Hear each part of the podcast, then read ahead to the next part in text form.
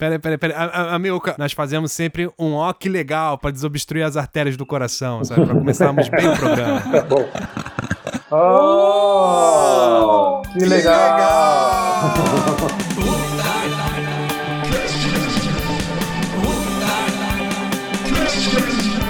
que legal! Começando mais um Otário Cast, juntamente com meu amigo Diego Vilas Boas. E hoje vamos conversar com ele, que é engenheiro, formado pela Escola Politécnica da Universidade de São Paulo e um dos maiores especialistas do mundo em urnas eletrônicas. Amilca Brunazzo Filho é o nosso convidado de hoje. Amilca, muito obrigado por ter aceitado o convite. Estou sempre à disposição de você, Otário, para conversar sobre urna eletrônica. Já fizemos uma gravação antes, teve muita repercussão. Vamos ver agora se a gente consegue explicar para todo mundo como anda a coisa. Vamos então começar já com uma pergunta polêmica. Afinal de contas, a urna eletrônica brasileira, ela é segura mesmo ou é puro lixo? Ela é um sistema de votação eletrônico muito antigo, foi o primeiro modelo que surgiu, em 1990, que é chamado de gravação eletrônica direta do voto, né? Uhum. E por isso ela é um sistema que depende do software. Se o software for honesto, ela funciona bem. Uhum. Existem outros modelos de urna, já que estão usando em outros países, né? São mais confiáveis porque permite auditoria, permite verificar se o software estava funcionando bem ou não. Então, basicamente, a urna brasileira ela é segura para quem quer violar. É, ela é seguro para quem está fazendo ou mexendo no sistema, né? Produzindo, operando, é seguro para eles. O TCE protege muito o processo, o ambiente de votação eletrônica que ele desenvolve, né? O software, a instalação do software nas urnas, tudo, de maneira que fica difícil para alguém atacar de fora. Mas fica impossível, por exemplo, candidatos e eleitores fazer auditoria para saber se não tem um ataque de dentro. Então é um sistema muito propício a um ataque interno que não vai ser descoberto para a gente que está do lado de fora. Tem um talvez um, um agravante que se se a urna brasileira ela for por algum motivo destruída, os votos se perdem, né? Sim, tem até um caso grave agora que aconteceu em Santa Catarina, né, na eleição de 2014. É, 14. Isso, foi para deputado federal, ou estadual, Sim. deputado estadual, isso. E no reduto dele, onde ele teria muitos votos, uma sessão eleitoral quebrou a urna e o TCE não conseguiu recuperar os dados. Hum. Porque, a princípio, os votos estão gravados lá na memória da urna, o TCE poderia tentar retirar essa memória e recuperar os dados, né? Muitas vezes eles conseguem recuperar, mas naquela urna daquela sessão onde o cara esperava ter lá 50, 60 votos, o TCE não conseguiu recuperar os dados. Aquela sessão foi anulada e ele deixou de ser eleito por causa dessa sessão que não votaram os votos dele. Quem diria que eu ficaria com pena de político, mas é. desse eu fiquei. por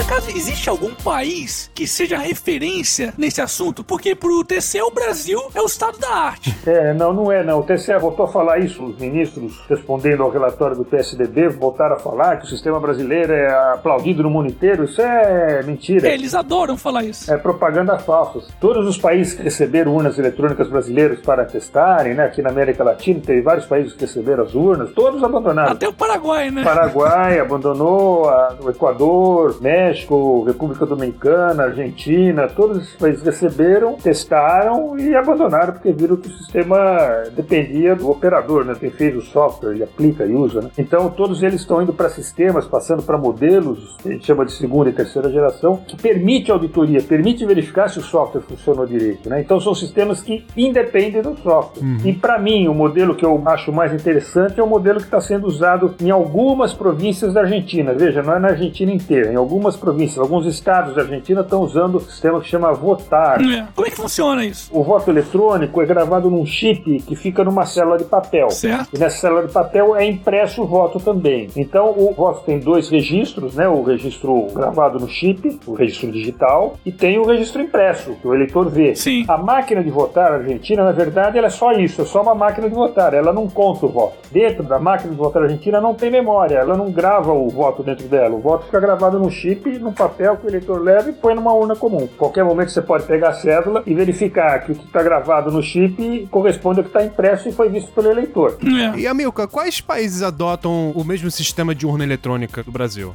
Esse modelo DRE que eu falei, né, de gravação direta do voto, já foi abandonado em todos os países. Ah, é? O Brasil hoje é o último país que ainda continua usando o sistema DRE, de votação eletrônica pura, ou gravação direta do voto, né? Os outros países já abandonaram, já passaram para sistemas de segunda ou de terceira geração e permite auditoria do resultado independente do software. Que seria o que? Através de um voto impresso, por exemplo? A maneira mais simples de fazer. Existiriam outras, mas a mais simples é através da materialização do voto. Né? Uhum. O conceito de dependência do software, quer dizer, fazer um sistema eleitoral que não dependa de confiar no software, é você criar uma via material do voto. Você registra o voto eletronicamente, só que você tem que ter uma cópia, um segundo registro do voto em via material, que o eleitor possa conferir o conteúdo, ele possa ver que o, o voto dele é aquele lá mesmo. Hum. Aí depois é feita uma auditoria, tem que acertar alguns procedimentos para poder verificar se não houve fraude durante o funcionamento do software, né?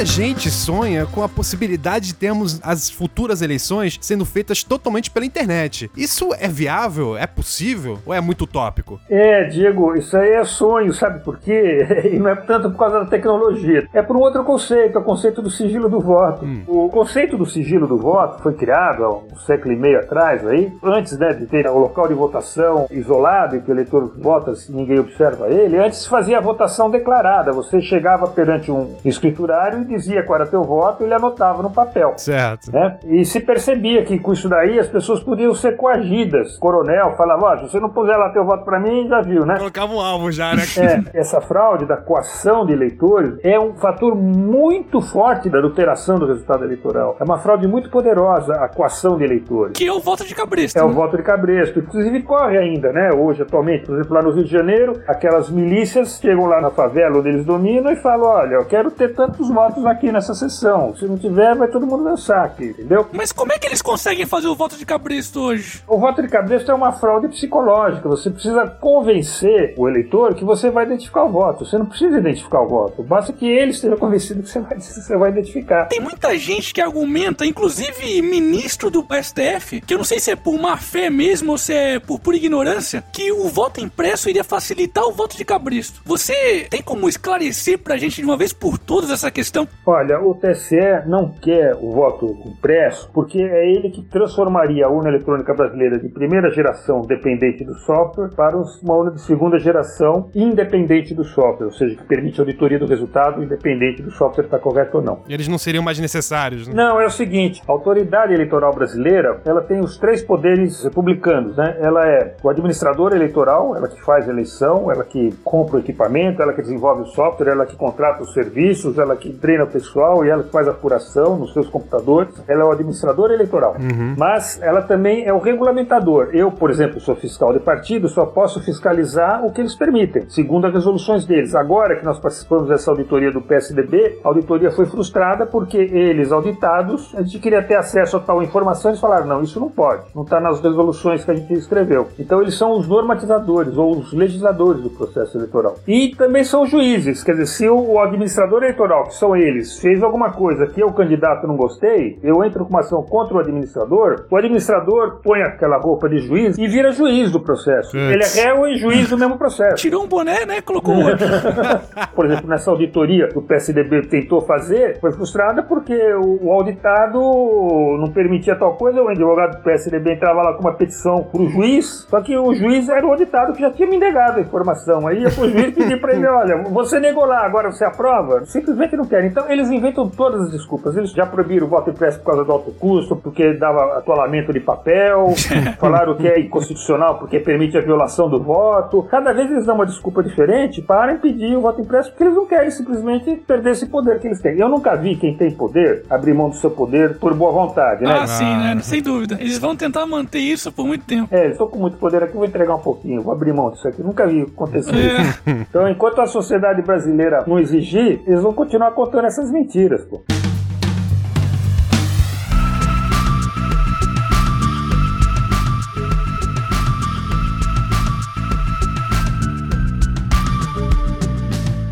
Essa auditoria que o PSDB divulgou, inclusive que você participou, né, sobre o resultado das eleições do ano passado, dizendo que o sistema atual é impossível de ser auditado e fazendo a recomendação da implantação do voto impresso. Uhum. Isso daí é só intriga da oposição que perdeu as eleições ou realmente tem que ser levado em consideração? Olha, quando eu fui procurado pelo pessoal do PSDB logo depois da eleição, ah. eles queriam me chamar lá, sabia que eu tinha experiência, já tinha participado de outras auditorias, se eu ia conseguir encontrar prova da fraude. Eu falei, olha, olha, não tem a menor chance, o TCE não permite. É. O que eu posso fazer para vocês é mostrar para vocês algumas provas, né, que eles não vão deixar fazer auditoria. E eles compreenderam isso e toparam. É como se você tivesse a obrigação de comprovar uma fraude antes mesmo de investigar. É, então eu falei para eles, olha, o TCE não vai permitir, agora vamos demonstrar que ele não vai permitir. Então eles toparam isso. Eu falei, se tiver fraude, eu não vou encontrar porque o TCE não vai deixar. E foi o que aconteceu. A gente conseguiu juntar prova suficiente, fizemos petições, eles responderam,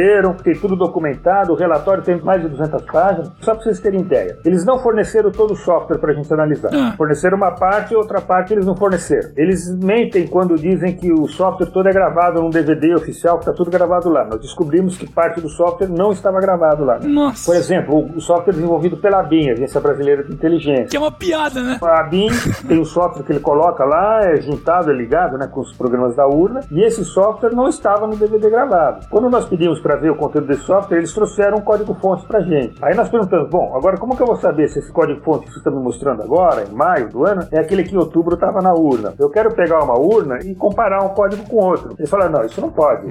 Essa regulamentação, que permite em partidos ter acesso ao código executável, só se aplica à apresentação dos sistemas no dia 4 de setembro, antes da eleição. Depois da eleição, ela não regulamenta. Então, ela não se aplica à auditoria. É um absurdo. Uma hora eles negavam porque a lei dizia que podia, outra hora eles negavam porque a lei dizia que não podia. Deixar só bem claro que as fraudes que se alegam, que na totalização alguém vai lá no banco de dados e desvia, ou na transmissão troca o resultado que é transmitido, isso nós pudemos auditar e não encontramos nada. Agora, na urna, o que ocorre dentro de cada urna não foi possível auditar, porque o TSE simplesmente não permite. Entendi. Eu prefiro seguir nessa linha de dizer que o sistema é inauditável. Para mim, isso já é uma fraude. É. Sem dúvida.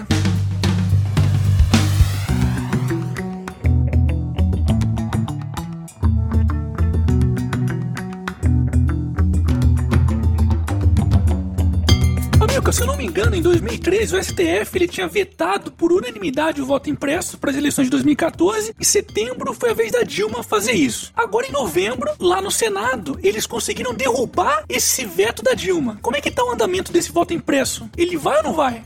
É, vamos explicar direitinho. Em 2003, o STF tinha declarado inconstitucional a lei do voto impresso que tinha sido aprovada em 2009. A lei ia valer para 2014 e em 2013 o STF declarou inconstitucional a lei e ela deixou de valer. Então. Sim, sim. Depois, agora em 2015, uma nova lei foi votada no Congresso, dentro da mini reforma eleitoral, que voltava a pôr o voto impresso. Só que dessa vez o Congresso votou, aprovou a lei, projeto de lei ordinário, e foi para a presidente sancionar. Em vez de sancionar, ela vetou o artigo que falava do voto impresso e finalmente teve a votação do veto no Congresso Nacional. Não é só no Senado, não. É reunião conjunta do Congresso e da Câmara. Quando tem um veto numa lei, ela tem que ser votada agora, senão tranca a pauta. O Congresso não pode votar mais nada, né? Não pode votar, por exemplo, a lei orçamentária se não tiver votado os vetos. Então tinha que ser votado os vetos e nós conseguimos aí com a ajuda de movimentos sociais que agora estão conscientes do problema, a mobilização na internet, no Facebook, que conseguiu chegar a fazer pressão nos deputados e nos senadores, fazer chegar a eles a opinião de todo mundo que queria o voto impresso, finalmente a gente conseguiu derrubar e derrubou por larga margem. Assim, foi mais de 350 votos contra 50 na Câmara, 50 votos contra 4 no Senado. Mas isso daí já vai valer para essas eleições agora, municipais de 2016 ou só para 2018? Não, essa lei ela tem um artigozinho lá que é discreto, assim ninguém percebe, que essa lei só vai valer a partir da próxima eleição geral. Eleição geral é eleição para presidente, governador senador. Então ela só vai valer para 2018, tá? Isso está na lei. Para dar tempo para o TSE se preparar, comprar as impressoras que ele vai ter que comprar para se preparar para fazer isso daí. E por acaso o TSE tá tentando encontrar alguma maneira de derrubar de novo isso? Existe essa possibilidade? Com certeza está. Primeiro vamos falar da lei que foi aprovada. Ela diz que a máquina tem que imprimir o voto, tem que mostrar o voto para a conferência do eleitor e o eleitor confirma e depois que ele confirma o voto é depositado automaticamente numa urna de lona, uma urna comum. O eleitor não pega o voto na mão, ele vê o voto através de um visor, o voto impresso, né? Confirma, aí o voto é cortado e cai numa sacolinha lá dentro. Se o eleitor não levar o voto para fora. Mas se tiver errado esse voto também não vai mudar nada, né? Ele pode cancelar o voto e votar de novo até que ele imprima corretamente. Mas aí o papelzinho já vai ter caído, né? Não, não, mas você vota, ele aparece, quando você confirma, ele escreve embaixo, confirmado, corte e cai. Se você cancela, escreve cancelado, corte e cai. Então, na contagem, você só conta os votos confirmados. Os cancelados Ah, Ah, entendi, entendi. Isso é o que está na lei. Agora, a lei não prevê nada a respeito do que fazer com esse voto impresso. Quer dizer, depois da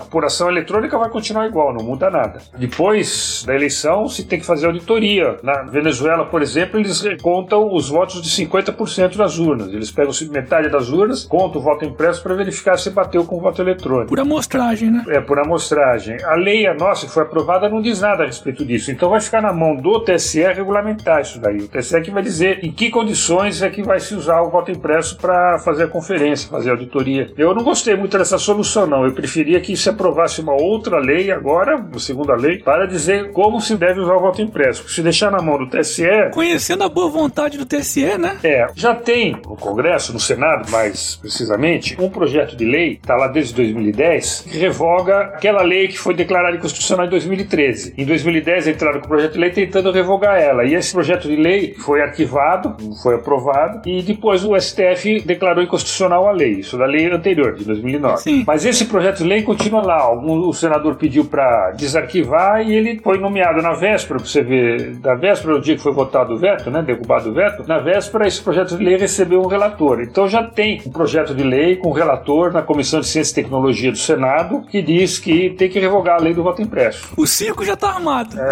então, você vai ter que tomar conta desse projeto de lei, não deixar ele ser aprovado, vai ter que Sim. enfrentar ele lá, porque o TSE vai pressionar para derrubar, né? Esse projeto aí que já estão preparando a pizza já, né? Já tá lá no forno do TSE. O que que o povo pode fazer para que não deixe essa pizza assar no forno? Olha, com certeza a gente conseguiu derrubar o veto exclusivamente porque houve grande mobilização popular dessa vez. Muita gente participou, inclusive o canal do Otário também participou da campanha, ajudou, divulgou bastante. Muita gente entrou, muita gente escreveu para os deputados, os senadores, e isso fez com que eles derrubassem o veto, ou seja, aprovassem a lei do voto impresso. E para derrubar esse projeto de lei que o TSE vai empurrar, vai fazer força, vai tentar convencer que tem que aprovar ele, nós vamos ter que fazer a mesma coisa, mobilização, ficar atento. Eu me comprometo a estar acompanhando ele quando tiver notícia. Já existe nesse projeto de lei, na tramitação dele, um pedido de audiência pública para eu ser ouvido. O pedido já foi aprovado, só que eu nunca fui convidado para falar lá na comissão ainda. Agora tem que falar com os senadores lá da comissão de ciência e tecnologia e pedir para marcar essa audiência pública. A gente tem que discutir a questão. Enfim, ficar atento. Não pode ficar achando que já acabou o problema, que está resolvido, porque tem a possibilidade. O TSE derrubou a lei de 2002, a primeira lei do voto impresso, derrubou a segunda lei do voto impresso em 2013 e agora vai tentar derrubar essa também, eu acredito, né? O presidente do TSE já falou, né, que é um absurdo, o voto impresso é um retrocesso, que vai custar muito caro, que vai atrasar a apuração. É o Toffoli, né? É o Toffoli. Ele já falou isso, já deu declaração, já está começando o terrorismo psicológico aí, né, como autoridade eleitoral. Então a gente tem que ficar atento. Nesse ano aqui, tem algum risco desse projeto ser aprovado ou ainda vai demorar, ainda vai ser pra 2016? Não vai ser para agora, não. Tá tudo meio parado lá no Congresso, né? Começa as férias agora, né? É, a gente precisa segurar isso. A eleição vai valer em 2018, né? Eles têm até lá para derrubar isso daí. Sim, sim, sim.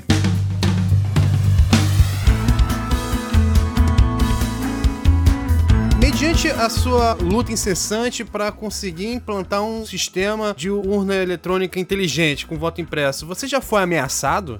Já, já. Não assim, ameaça de vida, mas ameaça de processo. Uhum. Primeira vez que eu pus o pé no TSE, como representante do Senado, que fui lá ouvir uma palestra, que eu já criticava o sistema, né? Pus o pé lá dentro e chegaram dois funcionários e falaram: olha, você cuidado, os juízes aqui são juízes do Supremo, você tem que tomar cuidado com o que você fala, você pode ser processado a qualquer hora, não sei o quê. Rolou uma intimidação assim? Sim, sim, direto. Isso aí lá dentro, o TSE é pro funcionário do TSE. Que isso? Foi quando eu decidi que eu não entrava mais lá sem ter um advogado do meu lado. Né? Eu só entro no TSE com o advogado do meu lado. Quase uma gangue, né? É, também já teve juiz, né? Ameaçando, expulsa você daqui, não sai, não pode participar da auditoria, essas coisas já teve muito, né? Autoritarismo localizados, né? Uma vez já foi aberto inquérito, me acusando de ofensas morais, não sei o quê, mas isso não deu em nada depois. Que bom. E Amilcar, você é afiliado em algum partido político? Não, não, não. Nunca fui, nunca tive interesse em participar de partido político nenhum. Eu tenho muito contato com partidos políticos. Já fui assessor técnico de muitos deles. Agora estou falando que participei da auditoria do PSDB, mas já fiz auditoria para o PT, já fiz auditoria para o PDT, para o PMDB, para o PTB, para o PCdoB lá em Maranhão o ano passado. Então, eu sou contratado por trabalho técnico, né? Não tenho vinculação política. Entendi, entendi. Como é que foi aquela história de um candidato que denunciou os problemas técnicos das urnas em 2006 e foi condenado por litigância de má-fé pela justiça brasileira? A governadora em Alagoas. Isso, Alagoas, esse caso mesmo. Ele achou que ia ganhar no primeiro turno. Depois ficou pelas pesquisas a possibilidade de ter o segundo turno. E quando foi fazer a apuração, ele perdeu no primeiro turno. Quer dizer, o outro ganhou direto, não teve nem segundo turno. Aí ele pediu para fazer uma auditoria, ver se a gente achava alguma coisa. E lá, para nossa surpresa, nós encontramos que os arquivos de log das urnas estavam assim: um terço das urnas, os arquivos de log indicavam mau funcionamento. Os eventos que vão acontecendo vai sendo gravado. A hora que o eleitor votou, a hora que abriu a urna, a hora que emitiu os erésimas, tudo fica gravado nesse arquivo. Uhum. E nós percebemos lá, detectamos lançamentos incorretos ou incoerentes em um terço das urnas. Esses lançamentos então foram mostrados para o candidato, o candidato entrou com um pedido de auditoria. Só que, por orientação do advogado que eles contrataram, que era um ex-juiz do TSE,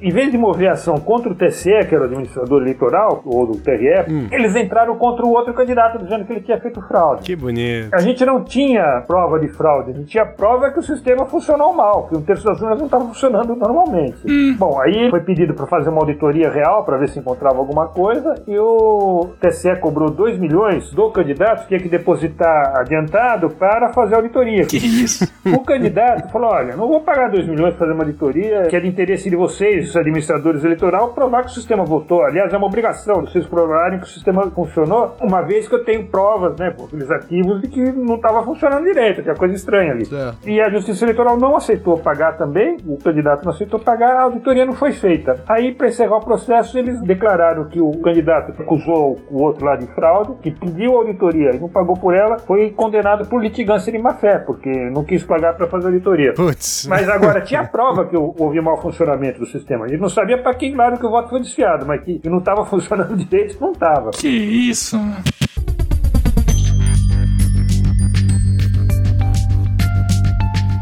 Estamos chegando ao fim de mais um Otário Cast sensacional. Tenho certeza que todo mundo aprendeu bastante coisa hoje. Com certeza. Já escrevi isso já em alguns comentários. Quem me segue no YouTube, Facebook, já sabe que eu falei isso. Vou falar aqui de novo. Eu acho que deveriam erguer uma estátua em sua homenagem.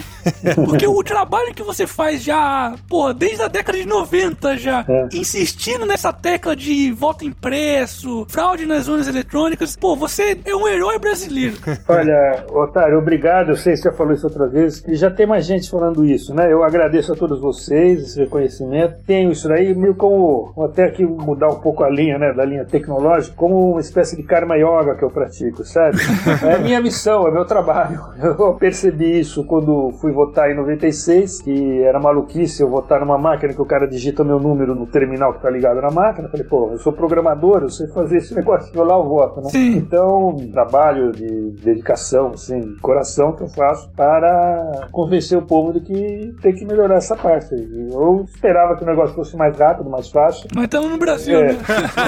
e amigo, como é que faz para o pessoal te encontrar aí na internet, redes sociais? Por favor, deixe seus contatos. Vamos lá, no Facebook tem um grupo chamado Quero Meu Voto Impresso, onde eu tenho participado todo dia lá, fico esclarecendo as dúvidas que o pessoal apresenta. Tem um, um site já, estilo antigo ainda, nem moderno é, que chama votoseguro.org, que eu ponho lá as informações informações que eu vou tendo, eu vou pondo lá também. Tem bastante link aí para nesse site. E aqui no Hangout, por exemplo, é Abrunazo com ZO no final. Vocês me encontram aí, podem mandar qualquer coisa. Ótimo, muito bom. Diego, suas considerações finais. Bem, galera, sigam-me no Twitter, DVBO Oficial, siglas de Diego Vilas Boas Oficial. Quero agradecer as pessoas que se inscreveram no canal Casal Comercial, que é o canal que eu e minha digníssima namorada apresentamos, criticando, elucidando, brincando a respeito das propagandas brasileiras. A gente vai estar tá fazendo cada vez mais conteúdos, esperem, confiem, e só isso.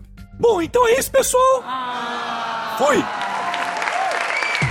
Você acabou de ouvir.